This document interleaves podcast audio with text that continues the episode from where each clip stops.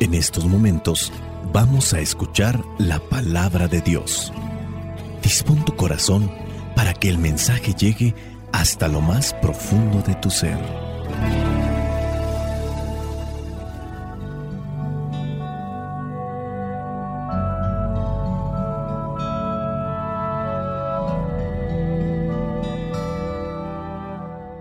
Las lecturas que corresponden a este domingo número 2 del tiempo de Adviento, estamos en el ciclo C.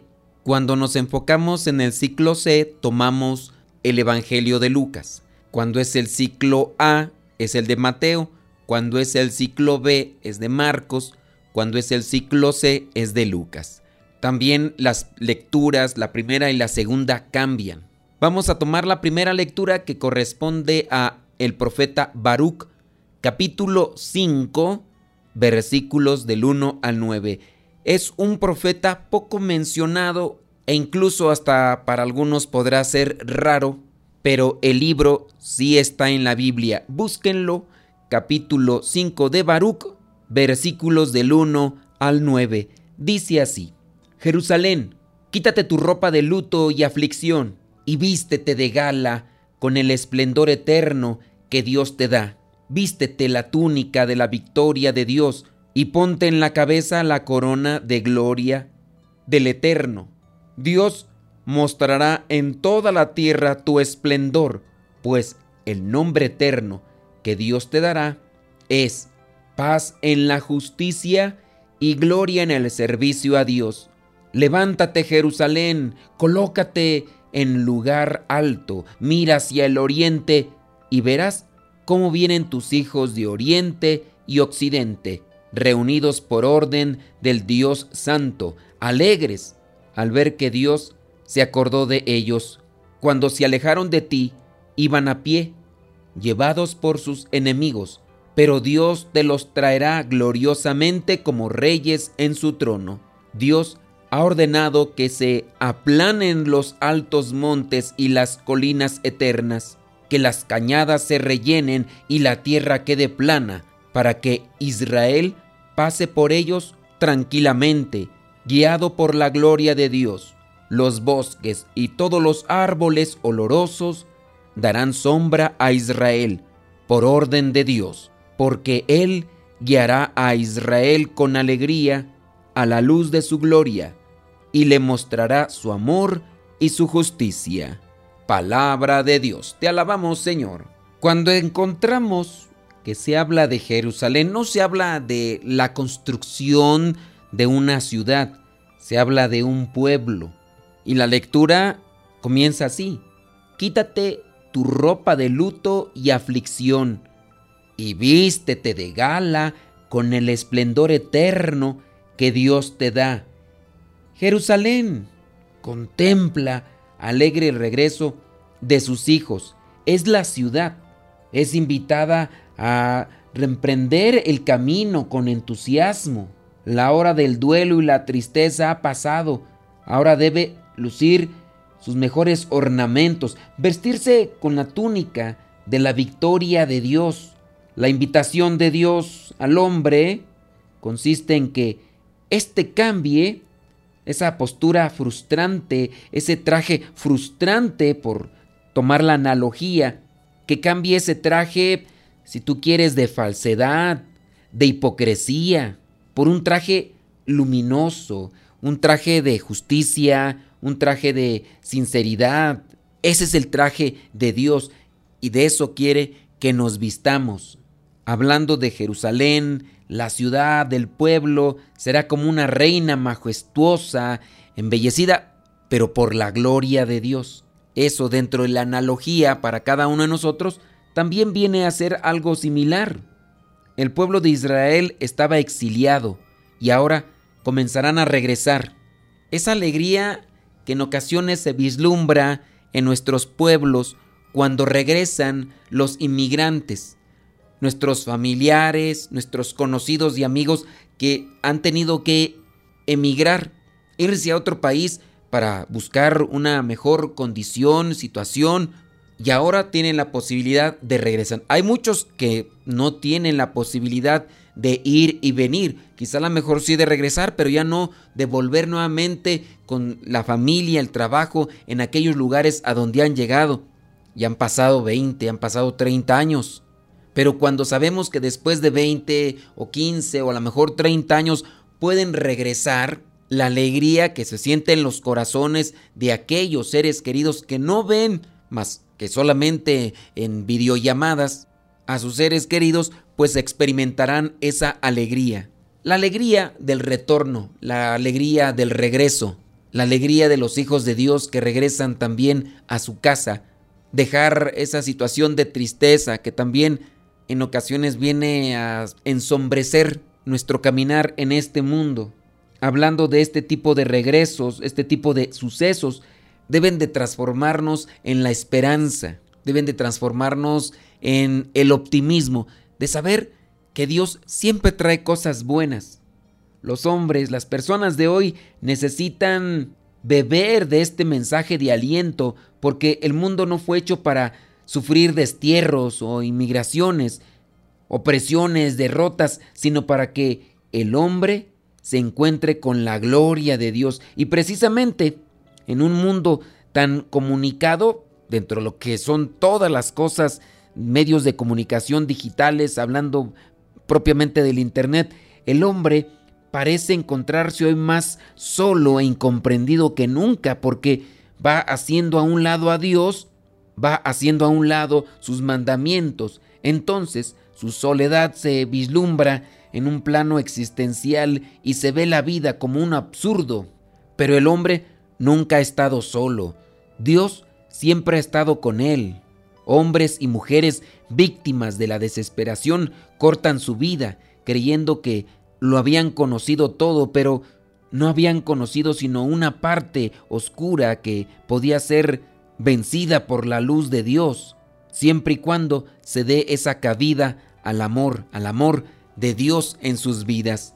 Dice en el versículo 3, Dios mostrará en toda la tierra su esplendor. Levántate, Jerusalén, colócate en un lugar alto.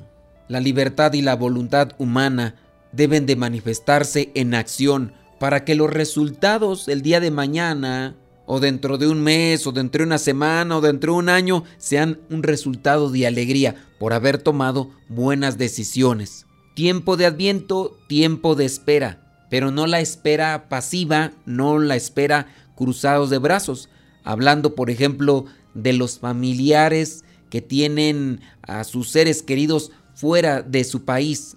¿Te imaginas aquellos hijos que se encuentran lejos de sus papás y que le hablan y les dicen, papá, ¿sabes qué? Pude arreglar papeles. Voy a ir en este mes de diciembre, voy a ir a visitarlos. Y los papás a lo mejor no tenían nada preparado. Por ahí tenían un cuarto donde tenían los tiliches, donde tenían las cosas. Los hijos les dicen a la mamá o al papá, si es que lo tienen con vida, papás, voy a ir, espéreme, ahí llego. Y los papás obviamente no los van a esperar cruzados de brazos.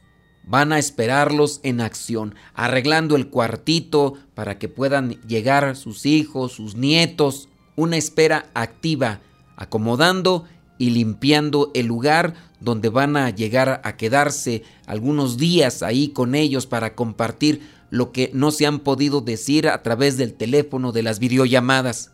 Esa espera activa es la que nos pide Dios a cada uno de nosotros.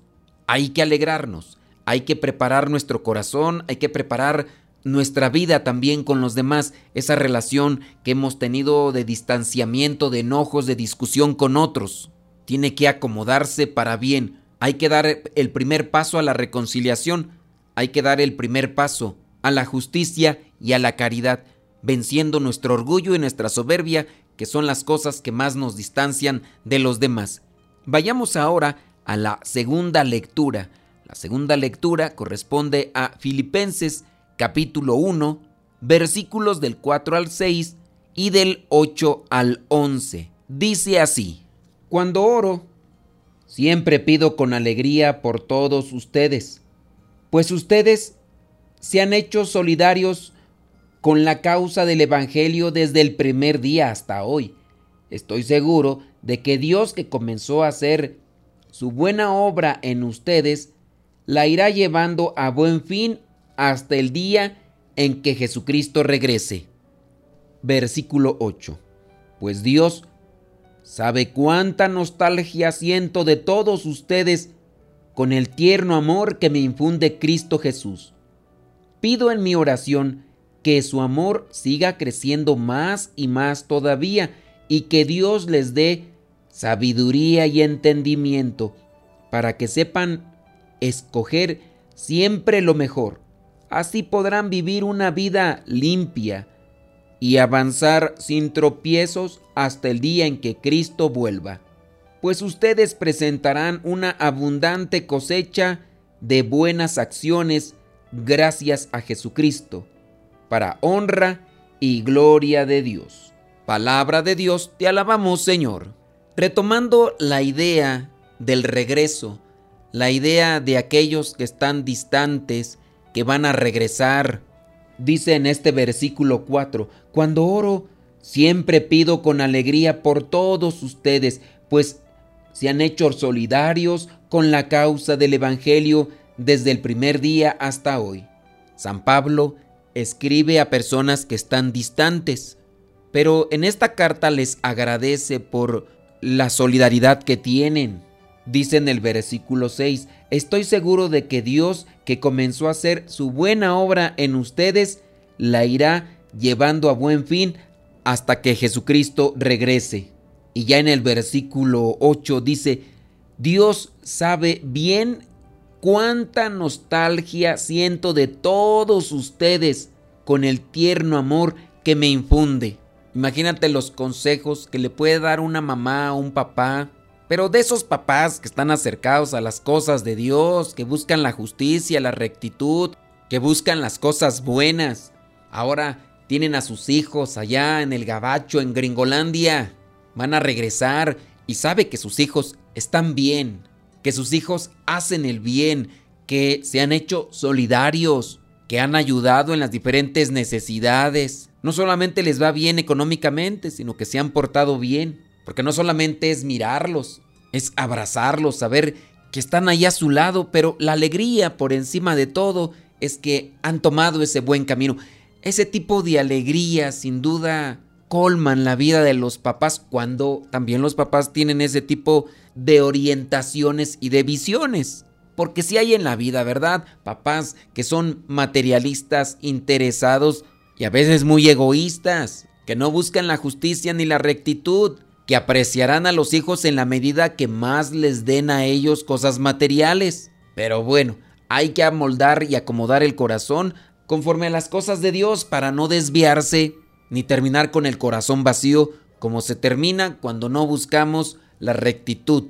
En esos últimos versículos, en el versículo 9, por ejemplo, dice, pido en mi oración que su amor siga creciendo más y más todavía. San Pablo se refiere a los de Filipo con ese amor paternal, quiere lo bueno de aquellos discípulos, de aquellos que le han escuchado.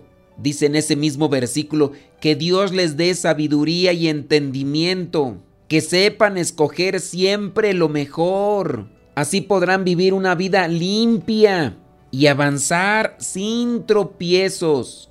Los buenos consejos de una buena mamá, de un buen papá, que a veces no son escuchados, no son atendidos. Y habrá aquella mamá que sabe que su hijo va a regresar a su terruño, pero sí hay alegría por verlo, pero en el fondo hay una tristeza porque los hijos no han hecho un buen camino.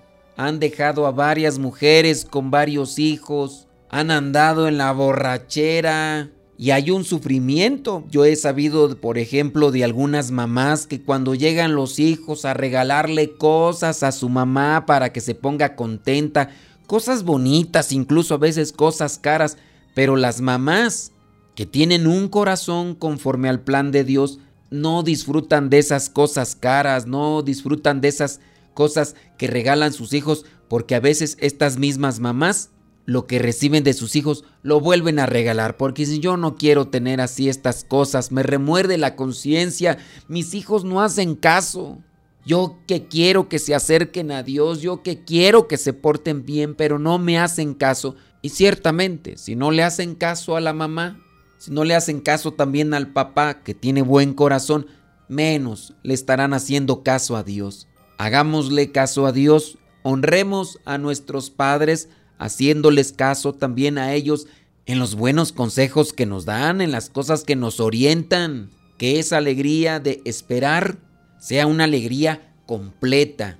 Purifiquemos nuestras intenciones de corazón, purifiquemos también nuestras proyecciones de vida para que cosechemos felicidad y también que esa misma felicidad le dé felicidad a los que nos conocen. Cierro ya nada más con ese versículo 10 como una forma de rematar o repetir nuevamente el consejo. Sepan escoger siempre lo mejor y lo mejor no es ser abusivos, lo mejor es lo que hace bien. Sepan siempre escoger lo mejor. Así podrán vivir una vida limpia y avanzar sin tropiezos. Si no tropezamos, no caemos y no lastimamos a nadie. Caminemos en la vida con rectitud, caminemos en la vida con justicia y cosecharemos cosas buenas estando aquí y después cuando terminemos nuestro caminar en este mundo. Vayamos ahora al Evangelio. Es de Lucas capítulo 3 versículos del 1 al 6. Dice así, era el año 15 del gobierno del emperador Tiberio y Poncio Pilato era gobernador de Judea. Herodes gobernaba en Galilea. Su hermano Filipo gobernaba en Ituria y Traconítide y Lisanias gobernaba en Abilene. Anás y Caifás eran los sumos sacerdotes. Por aquel tiempo Dios habló en el desierto a Juan, el hijo de Zacarías, y Juan pasó por todos los lugares junto al río Jordán, diciendo a la gente que ellos debían volverse a Dios y ser bautizados para que Dios les perdonara sus pecados. Esto sucedió como está escrito en el libro del profeta Isaías. Una voz grita en el desierto, preparen el camino del Señor, ábranle un camino recto. Todo valle será rellenado, todo cerro y colina será nivelado, los caminos torcidos serán enderezados y allanados los caminos disparejos. Todo el mundo verá la salvación que Dios envía. Palabra de Dios. Te alabamos, Señor. Para los que ya me conocen de hace algún tiempo, les he platicado que estuve viviendo en Estados Unidos del año 91 al 98. Y esto se los menciono porque con las lecturas del día de hoy me he conectado yo con esa idea de los hijos que están distantes y que un día regresan al encuentro con sus padres. Y las lecturas las he acomodado así porque sé que también hay muchos que tienen a sus familiares así.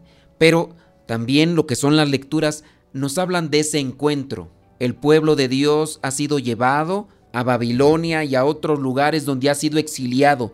Ahora el pueblo de Dios regresa, regresa a Jerusalén, regresa a la ciudad santa, hay alegría, tiene que prepararse, tiene que disponer su corazón hablando también de esa alegría del regreso, de la venida del Señor a nuestras vidas, también debe de transformarse en eso, un cambio de corazón. Y dentro de lo que es la fe, sí, hay que involucrar la oración, hay que involucrar los actos religiosos que nos ayudan para tener ese encuentro con Dios, pero todas estas cosas no deben de quedarse solamente en puro ritualismo. Tenemos que llevar las cosas a la práctica y aquí en la práctica es donde se da a conocer quién ha asimilado el mensaje de Dios. No es más santo el que más oraciones hace, sino es más santo el que ha hecho oración, reflexión, pero practica la palabra de Dios, practica los mandamientos. Este Evangelio vamos a conectarlo también con esa línea de comportamiento, de alegría, de transformación que debemos ir asimilando en este tiempo. Comienza Lucas dando a conocer a una familia. Señala un tiempo, año 15 del gobierno del emperador Tiberio y de Poncio Pilato. Ahí dice que Poncio Pilato era el gobernador de Judea. está Herodes. Herodes gobernaba en Galilea, su hermano Filipo gobernaba en Ituria y también en Traconítide. No sé si te suenan estos nombres. Herodes estaba con una mujer que no era su esposa, la llamada Herodías. Herodías era la esposa de su hermano Filipo. La hija de Herodías es la que le baila a Herodes. Herodes queda totalmente ahí enajenado y le promete un montón de cosas a la hija de Herodías y la hija de Herodías le dice que le dé la cabeza de Juan el Bautista. Herodes Filipo, o para distinguirlo solamente Filipo, estos dos hermanos, Herodes el que gobernaba Galilea y Filipo, son hijos de Herodes el Grande. Herodes el Grande fue el que mandó a los soldados para que mataran los niños después de que los reyes magos o los sabios de Oriente habían dicho que había nacido un rey. Filipo estaba casado con Herodías, que después se separaría de él para irse con su medio hermano Herodes. De Filipo y de Herodías nació Salomé, la muchacha que le bailó a Herodes, la muchacha que le pidió la cabeza a Juan el Bautista. Salomé después va a contraer matrimonio con Herodes Filipo II, que vendría a ser como el medio hermano de su padre. Solamente por mencionarles estos personajes, podemos encontrar una vida totalmente desordenada, sucia, corrompida, como muchas veces la podemos estar viviendo cuando vivimos alejados de Dios. Y en este Evangelio encontramos en contraparte, la vida de un hombre que es recto, leal, justo, santo. Hablamos de Juan, el hijo de Zacarías, apodado el Bautista. Se fue allí al río Jordán en austeridad, en sacrificio, en penitencia y además fue a decirle a la gente que se volviera a Dios para que Dios les perdonara sus pecados. Pero él comenzó a vivir ese mensaje no era solo anunciador, sino que vivía ese mensaje, por eso tenía autoridad moral. Por eso a Herodes le gustaba escucharle porque hablaba con autoridad. Y como hablaba con autoridad, a esta mujer, la esposa de Herodes, que antes había sido esposa de su medio hermano Filipo, le calaba, conectándolo con el punto de la conversión, del cambio, de la preparación, de la espera podemos mirar dos comportamientos. Por un lado, los que no hacen caso a Dios, los que viven distantes de la palabra, causando caos, problemas, conflictos dentro de la propia familia. Pero por el otro lado, encontramos aquel que sí hace caso a la palabra de Dios, a quien nosotros deberíamos de escuchar. Tenemos una referencia. Dios no quiere que caminemos por senderos equivocados, acomodemos nuestros pensamientos, acomodemos nuestras palabras, acomodemos nuestra vida, tengamos presente los mensajes que ya se nos decían tanto en la primera lectura como en la segunda. Dios les dé sabiduría y entendimiento, decía San Pablo, para que sepamos escoger siempre lo mejor y así poder vivir una vida limpia y avanzar sin tropiezos. Si nos tropezamos, es porque no encendemos la luz de la palabra de Dios en nuestras vidas. Tiempo de esperanza, tiempo de adviento, dejemos que la palabra nos ilumine para no causar dolor ni sufrimiento a quienes caminan a nuestro lado. No pensemos solamente en el mes de diciembre como un recuerdo o como una conmemoración de la venida del Hijo de Dios. Esto nos tiene que llevar a pensar que más que esperar a que llegue el día 24 o día 25 como una venida del Señor a nuestras vidas, recordemos que los peregrinos somos nosotros, que estamos aquí en este mundo por un tiempo y que llegará el momento en el que vamos a tener que regresar al Padre, de donde venimos, y es para eso a lo que nos debemos de preparar. No seamos como Herodes y Filipo o Herodías, seamos hijos buenos, corrijamos nuestros defectos, corrijamos nuestro andar, para que nuestro regreso al Padre, después de caminar por este mundo, sea un regreso donde la dicha y la alegría, el regocijo y la paz inunden nuestro corazón. La bendición de Dios Todopoderoso, Padre, Hijo y Espíritu Santo descienda sobre cada uno de ustedes y les acompañe siempre. Soy el Padre Modesto Lule de los misioneros servidores de la palabra. Vayamos a vivir el Evangelio. Lámpara es tu palabra para mis pasos, luz en mi sendero. Lámpara es tu palabra para mis pasos, luz en mi sendero. Luz, tu palabra es la luz.